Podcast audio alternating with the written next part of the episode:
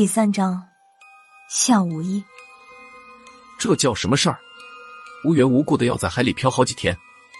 不是我说，算命的说我是火命忌水，这下倒好，怕什么来什么。开完会之后，孙胖子祥林嫂附身一般的唠叨了一路，我听得烦了，回头对他说道：“大圣，你什么时候又是火命了？我记得上次你说你是金命的。”还说你是二十四 K 的黄金命。我说这话的时候，孙胖子手里的财鼠突然吱吱叫着，还冲我一个劲的点头。这只耗子好像听懂了我的话，竟然还会附和。孙胖子咧着嘴向我一笑，都差不多。不是我说，辣子，没听过真金不怕火炼的吗？你就胡说八道吧！我笑骂了他一句。大圣，再过几天你就是金木水火土五命俱全了。小浪子，你说谁五毒俱全？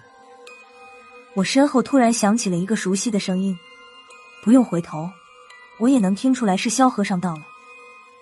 没等我说话，孙胖子先皱着眉头说道：“老萧大师，你这是什么耳朵？不是我说，你也是干过影视娱乐公司的人了。”怎么说也是见过一点世面的，不至于为了蹭几天船玩就主动要求过来善后吧？你知道个屁！萧和尚白了孙胖子一眼，说道：“回民调局，劳心劳力有什么好的？在船上待两天，自由自在的有什么不好？”第二天一早，我们这艘船回到了码头，将高亮一行人放下之后。又载着我们几个回到了昨天看见鬼船的那一片海域。我们这次的善后工作是将高亮他们之前投放在这片海域里装着符咒和朱砂的玻璃瓶收回来。这几天他们一共投放了四十九个玻璃瓶，这些玻璃瓶被运用了特殊的方法，控制了它们的流动范围。孙胖子用了多网在海面上捞起来一个足球大小的玻璃瓶，回头对着郝文明说道：“好头，不是我说。”你们弄这么多的玻璃球干什么？都多大年纪了，还玩漂流瓶？郝文明向孙胖子翻了翻白眼，说道：“真不知道我当初犯了什么病，能让你通过实习期的。”向孙胖子运了一会儿气，郝文明才有无奈的说道：“玻璃瓶是用来示警的，只要鬼船在附近路过，玻璃瓶里面的朱砂就会爆开，将周围海域的水面染红。靠这个。”我们就能推测鬼船的路线。打捞这些玻璃瓶子，并不像想象的那样容易。投放玻璃瓶的海域实在太大，我们这几个人用了一个礼拜的时间，陆续打捞上来二十多个玻璃瓶，和投放的总数比，还差了一大半。孙胖子第一个沉不住气了。打捞起来第二十三个玻璃瓶的时候，他苦着脸对郝文明说道：“好头，不是我说。”怎么就这么几个瓶子？剩下的玻璃瓶会不会已经碎了，或者被海浪卷到别的海域了？郝文明对孙胖子剽窃他的口头禅算是默许了。只是孙胖子在他面前不是我说的时候，郝文明还是有些不爽。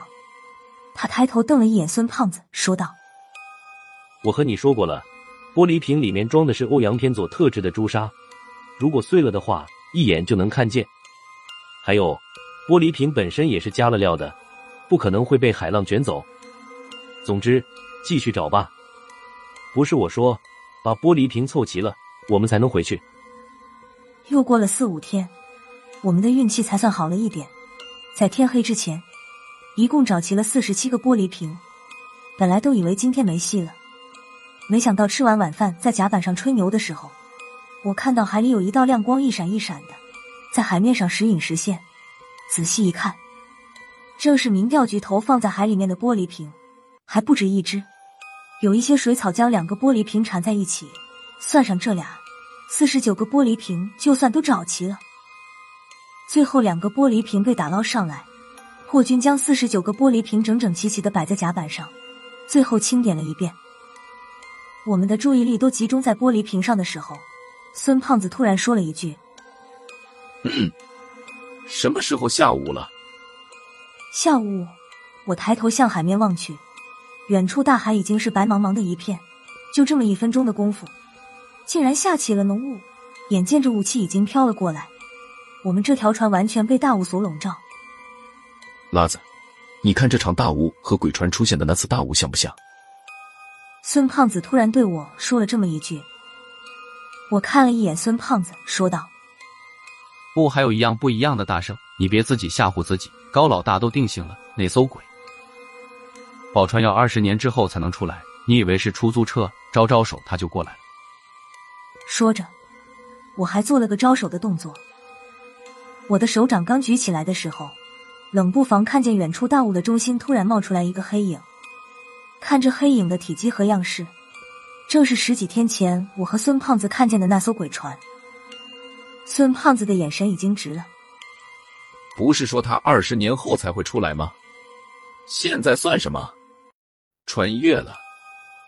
孙胖子的话音刚落，甲板上突然。的一声巨响，那四十九个玻璃瓶同时爆炸，瓶子里面的朱砂粉尘瞬间笼罩住了整个甲板。幸好爆炸的时候，我们已经被鬼船吸引，离开了那个范围，才没有人因此受伤。爆炸声响起，船长不知怎么回事，从驾驶舱里出来查看情况，却被郝文明拦了回去。开船，越快越好。船长是高亮通过特殊渠道招来的，虽然不能算是民调局正式编制的人，但我们做的事情是瞒不了他的。现在见这位郝主任脸上的表情已经紧张到扭曲了，船长没有再废话，转身就回了驾驶舱。